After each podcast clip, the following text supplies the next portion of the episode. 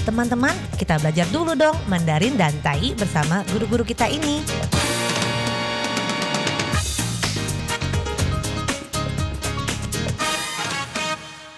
Apa kabar? Tadjahau, saya Maria Sukamto. Tadjahau, saya Ronald. Tadjahau, apa kabar?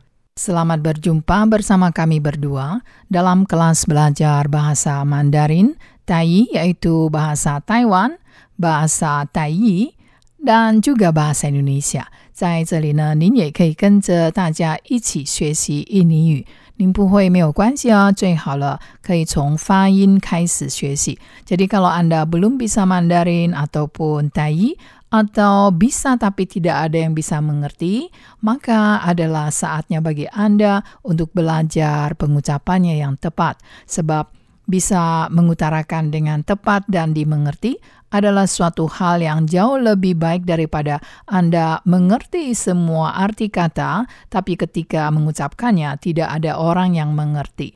Nah, baiklah, segera kita mulai. Dan sebelumnya telah kita pelajari beberapa makanan kecil Taiwan. Dan sebelumnya kita mempelajari ayam goreng crispy atau yen suci yang ada rasa garam dan juga mericanya dan tentu saja banyak bumbu-bumbu lainnya.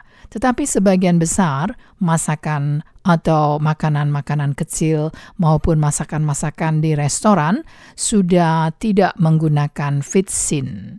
Nah, bagaimana kita mengatakan fitsin dalam bahasa Mandarin? Misalnya saja kita alergi kalau makan makanan yang ada fitsinnya, maka kita harus memberitahu kepada kokinya bahwa jangan memakai fitsin. Nah, fitsin itu apa? Sangat penting kita ketahui, yaitu 味精，味精，单语是味素，味素。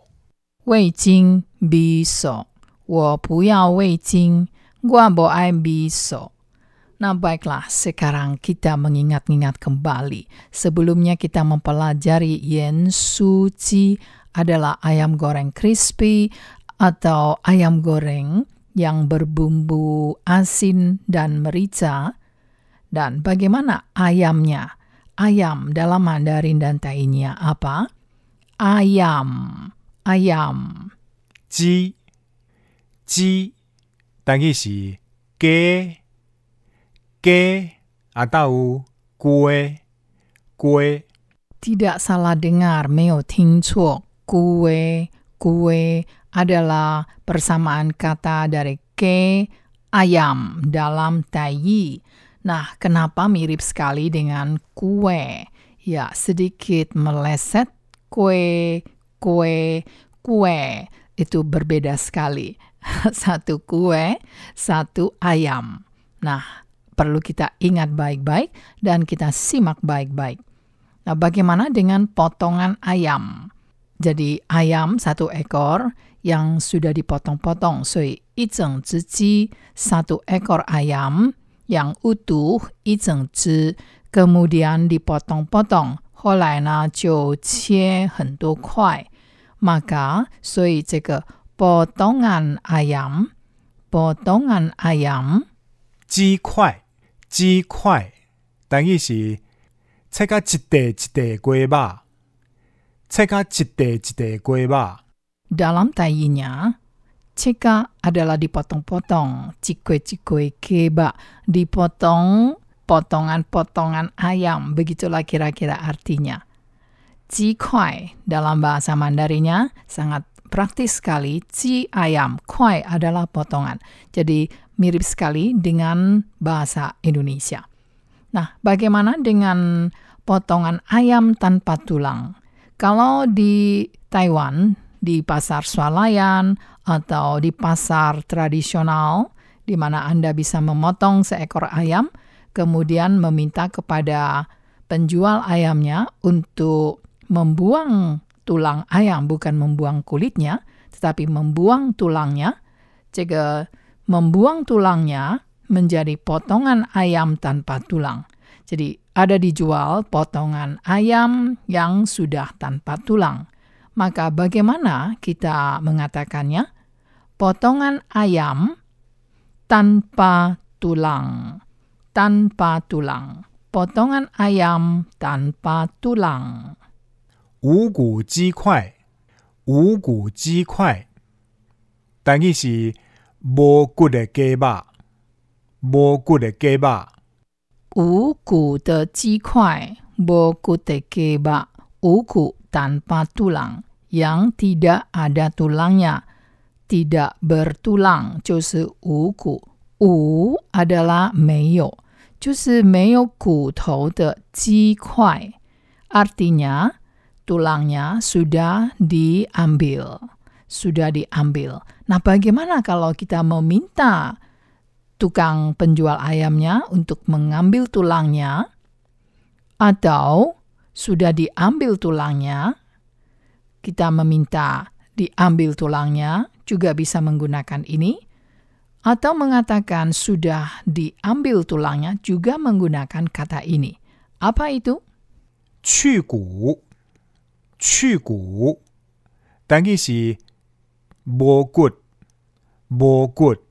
Ada sedikit perbedaan. Dalam Mandarinya menggunakan chi yang berarti pergi, tapi di sini bukan pergi tulangnya, tetapi adalah menghilangkan tulangnya atau membuat hilang tulangnya.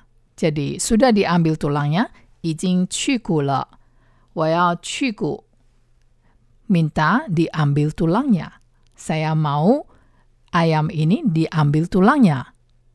Nah, bagaimana kalau saya ingin ayamnya tidak berkulit, tapi saya tidak tahu apa nama kulit ayam? Nah, kulit ayam, kulit ayam 鸡皮，鸡皮，等于是鸡皮，鸡皮， 啊，当有鸡皮。 Kue kue pue, kedua-duanya adalah kulit ayam. Masih ingat? Tadi kue atau ke adalah ayam. Pue adalah kulit. Nah, sekarang tadi bisa menghilangkan tulangnya adalah ciku. Menghilangkan tulangnya, mengambil tulangnya. Nah, bagaimana kalau kulit ayamnya harus ditiadakan? Artinya ayam ini dikuliti. Dikuliti. Dikuliti. 去皮，去皮，等于是挽皮，挽皮，啊，当有剥皮，剥皮。 Rupanya dalam tai kalau untuk menguliti, membuang kulit atau mengambil kulitnya, maka ada dua, yaitu man atau pat. Pat di sini seperti Mandarin pa, cabut. Jadi memang menguliti seperti mencabut-cabut, mencabik-cabik kulitnya.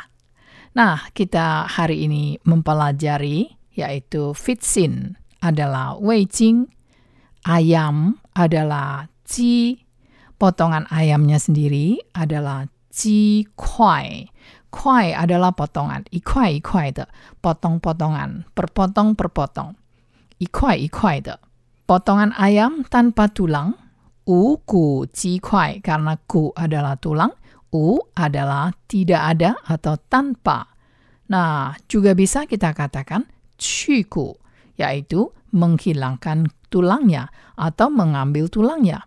Dan kulit ayam sendiri adalah jipi, jipi kulit ayam. Dan dikuliti atau menguliti adalah cipi. Nah, Mandarin suka menggunakan ci yang berarti pergi. Di sini adalah ya seperti memergikan sesuatu, menghilangkan sesuatu. Nah, semoga telah Anda simak baik-baik. Kita jumpa lagi di lain kesempatan. 好，我们下次见喽，三百军吧。